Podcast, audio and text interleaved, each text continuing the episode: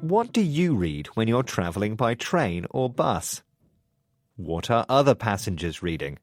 Perhaps a woman sitting near you is reading a trashy romantic novel.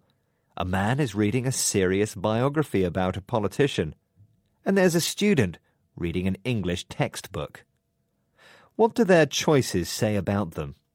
Do you judge them by what they're reading? I've got to tell you that your impressions of them are probably completely wrong.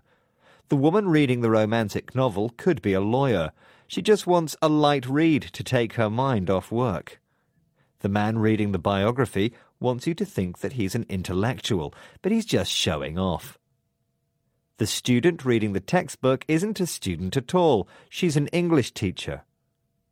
Publishers know that some people are self conscious about what they read on public transport, and so they put out different versions of a cover. For example, books about Harry Potter have an original cover for young readers, and then another more serious version for adults. So, next time you are on a train, look around and see what other people are reading. But don't jump to any conclusions. You will probably be wrong. Here is a situation where you could say, Don't judge a book by its cover.